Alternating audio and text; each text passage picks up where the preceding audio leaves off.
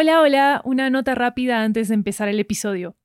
¿Sabías que Caper tiene su propio audiolibro con material exclusivo y totalmente nuevo? Se llama Caper, 10 elementos para un gran asalto. En este audiolibro encontrarás todas las historias que no conocías sobre asaltos famosos y por qué las amamos tanto. Cuando compras los audiolibros de 80 nos estás apoyando directamente como productora independiente para seguir haciendo todas nuestras series en audio. Encuéntralo en libro.fm, Apple Books, Google Play, Storytel, BookBeat y en tu aplicación de audiolibros favorita. También disponible en inglés y en italiano. Hey, it's Paige DeSorbo from Giggly Squad. High quality fashion without the price tag. Say hello to Quince. I'm snagging high-end essentials like cozy cashmere sweaters, sleek leather jackets, fine jewelry, and so much more. With Quince being 50 to 80% less than similar brands. And they partner with factories that prioritize safe, ethical, and responsible manufacturing. I love that. Luxury quality within reach. Go to quince.com slash style to get free shipping and 365-day returns on your next order. quince.com slash style. Bienvenido a Caper, el arte del robo. Una guía de los robos más reconocidos y memorables del mundo. Esta semana nuestra historia nos lleva a un 1911 que oscila entre Francia e Italia.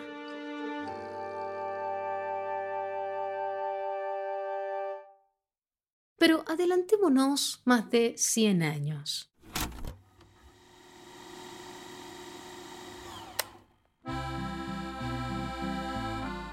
Si hoy visitaras el Louvre, ¿qué sería lo primero que irías a ver? Seguramente el cuadro más famoso del mundo, la Mona Lisa de Leonardo da Vinci. No serías la única persona en hacerlo, obvio. Pero cuando entres al ala Denon del museo, probablemente tu emoción se detendrá en seco te encontrarás atrapado entre otras 300 personas apiñadas como sardinas. Personas que agitando sus palitos de selfie luchan tanto como tú por acercarse a un diminuto cuadro negro colgado en un marco tras un cristal de 5 centímetros de grosor. Cada uno de esos visitantes verá que, de cerca, la Mona Lisa es en realidad más pequeña que la mayoría de los cuadros. No es masiva, ni llamativa, ni innegablemente conmovedora como lo son tantas otras obras del Renacimiento. De hecho, cuando la Mona Lisa se exhibió por primera vez en el Louvre en 1797, estaba en una pared medio perdida entre otros cuadros, no sola, en el centro de atención como lo está ahora. La Mona Lisa es, por supuesto, una gran obra de arte de uno de los artistas más famosos de todos los tiempos, Da Vinci, pero su habilidad no es exactamente lo que ha hecho famoso el cuadro. Tampoco es la única razón por la que los guardias de seguridad del museo te dejan acercarte solo un poquito. La verdadera fama de la Mona Lisa se debe a un evento, su ausencia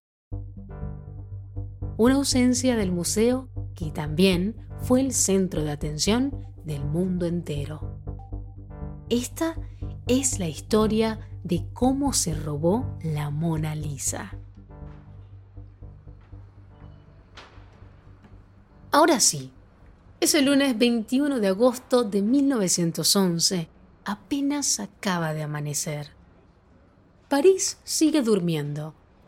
Al fin y al cabo, los domingos por la noche son las grandes movidas de la ciudad. Los parisinos acostumbran a perderse en el esplendor de una de las noches de fiesta típicas de la Belle Époque. Los que pueden permitírselo disfrutan de una langosta termidor en el famoso bistró Maxims, rodeado de interiores Art Deco. Algunos asisten al recién estrenado Petrushka de Stravinsky, interpretado por los ballets rusos. Otros bailan tango en los cabarets de Montmartre.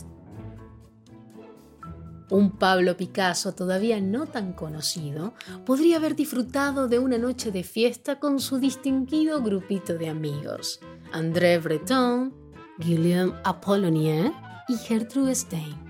Se supieron que solo haría falta un robo para que sus obras se volvieran invaluables y mundialmente famosas. Como todos los lunes, ese día el Louvre está cerrado al público. Mientras tanto, tres trabajadores de mantenimiento están escondidos detrás de las paredes impenetrables del museo. Son italianos. Uno de ellos se encarga de fabricar las vitrinas de protección de algunas de las obras más famosas del Louvre. Se llama Vincenzo Perugia y está harto de la actitud burlona de los franceses. Llaman a los italianos comedores de macaroni y se burlan de la mandolina que les gusta tocar. Por eso decide vengarse en nombre de su pueblo, recuperando algo que a su juicio no le pertenece a los franceses. En un panfleto del Louvre, Perugia se entera de que la Mona Lisa se encuentra entre los cuadros que Napoleón Bonaparte le arrebató a Italia. Vincenzo no podía saber que la Gioconda había sido llevada a Francia por el propio Da Vinci, que era protegido del rey Francisco I de Francia. Leonardo fue pintor en su corte durante el siglo XVI, 250 años antes del nacimiento de Napoleón. De hecho, Leonardo y Francisco I se llevaban tan bien que el pintor está enterrado en el castillo del ex rey francés. Pero incluso después de la muerte de Leonardo, nadie de la época conocía el cuadro.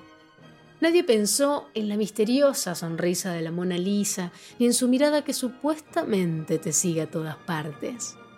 Así que Vincenzo Perugia no le elige por su valor artístico, sino por cualidades más básicas, quizá.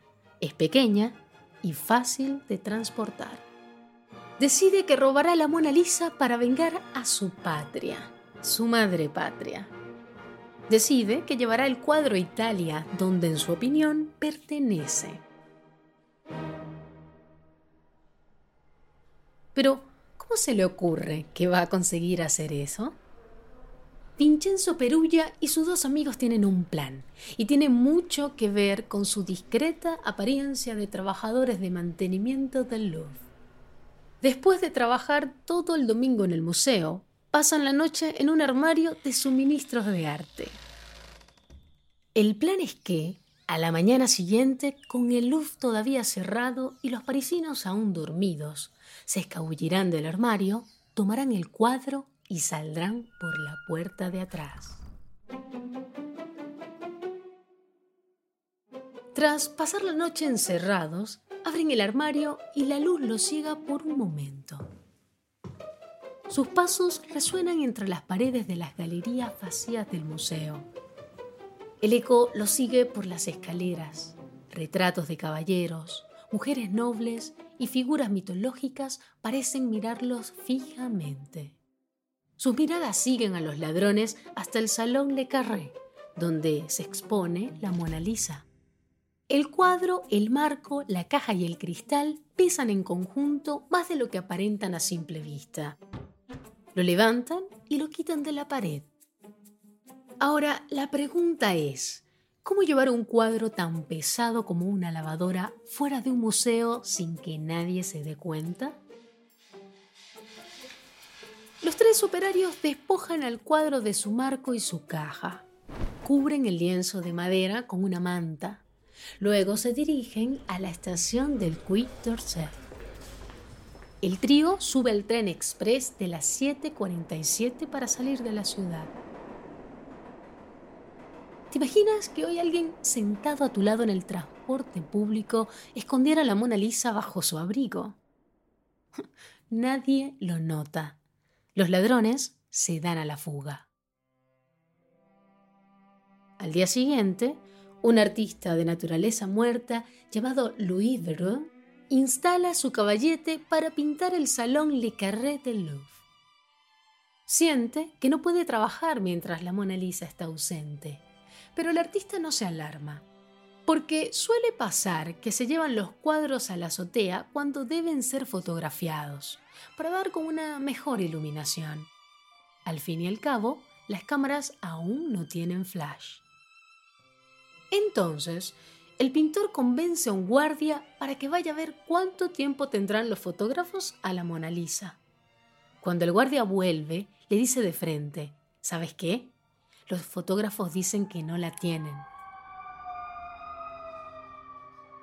Más de 60 inspectores de policía acuden al lugar de los hechos rápidamente observan una huella dactilar en el cristal protector del cuadro y la comparan con las de los 257 empleados del Louvre. Aunque Vincenzo Perulla trabaja allí, la policía no puede identificar al ladrón. La policía también acepta su coartada de que había estado trabajando en otro lugar. Y como no se encuentra el culpable, el director del Louvre no tiene más remedio que renunciar a su puesto. El robo recibe tanta atención que la Mona Lisa ahora es una papa caliente que nadie quiere tener en las manos. Es imposible de vender. Al menos Perulla y sus dos amigos pasan desapercibidos. El cuadro está salvo en la habitación del ladrón en París. Lo esconde en el doble fondo de una maleta de madera blanca debajo de su cama. Pero no tiene sentido planear una venganza para tu país si el cuadro no vuelve allí. ¿Cómo puedes devolver un cuadro al lugar que pertenece cuando todos los ojos están puestos en ti? Y bueno, básicamente buscas a un comerciante de obras de arte e intentas llevarlo de vuelta. 28 meses después del robo, Perugia intenta ofrecer la Mona Lisa a Alfredo Geri, un comerciante de obras de Florencia. Quiere que se la entregue al Uffizi, la galería de arte más famosa de esa ciudad. Pero Gary sospecha y logra que el director de la galería vaya a ver el cuadro. Pero ya no reconoce al director. Saca el cuadro de su bolsa. Un sello en el reverso confirma su autenticidad. Los dos dicen simplemente, listo, Déjalo con nosotros y nos encargaremos de que recibas una recompensa. Pero ya cree que lo ha hecho bien y espera algo a cambio. Dinero, una pensión o un trabajo en un museo italiano como escayolista o decorador. Vuelve a su habitación del hotel, pero media hora después la policía lo sorprende en su puerta. Y así, el cuadro es devuelto al Louvre con bombos y platillos más de dos años después de su robo.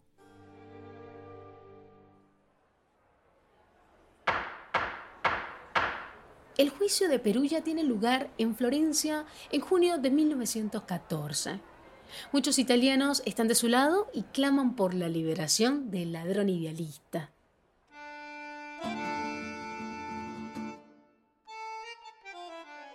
Perugia se declara culpable del robo del cuadro es condenado a solo ocho meses de prisión.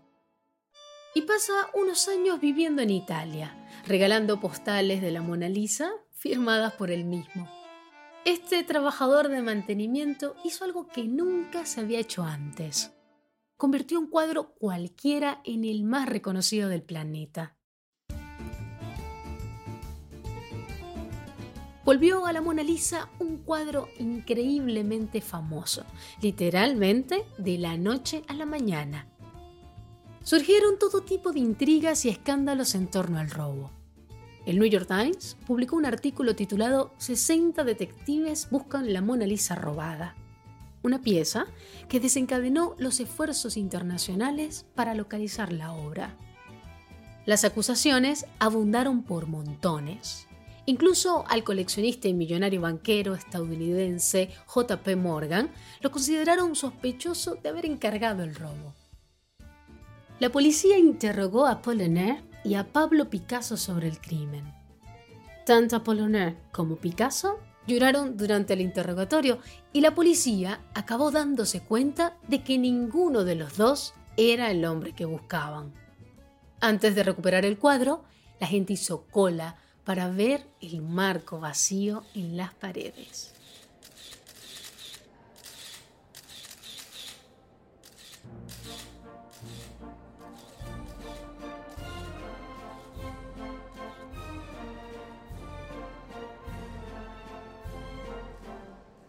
Hoy en día, más de 10 millones de personas visitan el Museo del Louvre de París cada año. De ellos, 8 millones acuden específicamente para ver la obra maestra de Leonardo da Vinci. En una época en que la comunicación de masas estaba apenas en sus inicios, este cuadro encontró su camino. Desde entonces ha habido algunos incidentes de personas que han intentado dañar la Mona Lisa, pero no robarla. La seguridad en el Louvre ha aumentado bastante en los últimos 100 años. El cuadro hoy tiene su propia pared en el museo, está protegida por un cristal a prueba de balas y con control de temperatura. Pero hay algo que no ha cambiado desde que el recuadro en la pared quedó vacío. Todavía hay que hacer fila para verla.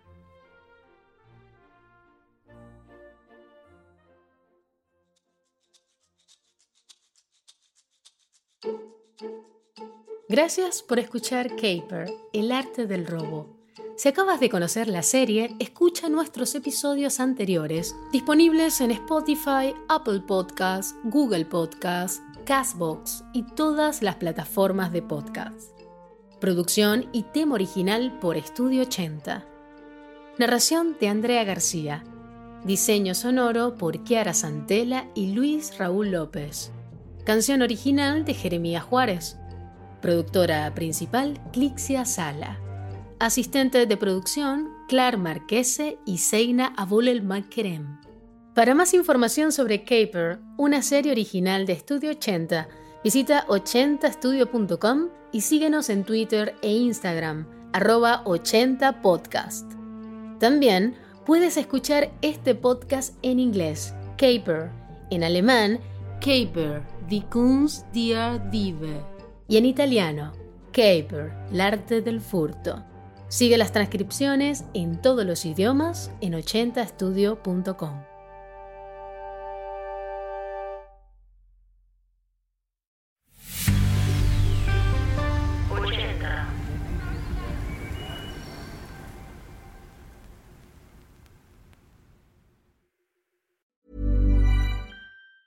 Planning for your next trip? Elevate your travel style with Quince. Quince has all the jet setting essentials you'll want for your next getaway, like European linen, premium luggage options, buttery soft Italian leather bags, and so much more. And is all priced at 50 to 80% less than similar brands. Plus, Quince only works with factories that use safe and ethical manufacturing practices. Pack your bags with high-quality essentials you'll be wearing for vacations to come with Quince. Go to quince.com/pack for free shipping and 365-day returns. ¿Sabías que Caper tiene su propio audiolibro con material exclusivo y totalmente nuevo? Se llama Caper, 10 elementos para un gran asalto. En este audiolibro encontrarás todas las historias que no conocías sobre asaltos famosos y por qué las amamos tanto. Cuando compras los audiolibros de 80 nos estás apoyando directamente como productora independiente para seguir haciendo todas nuestras series en audio. Encuéntralo en libro.fm, Apple Books, Google Play, Storytel, BookBeat y en tu aplicación de audiolibros favorita. También disponible en inglés y en italiano.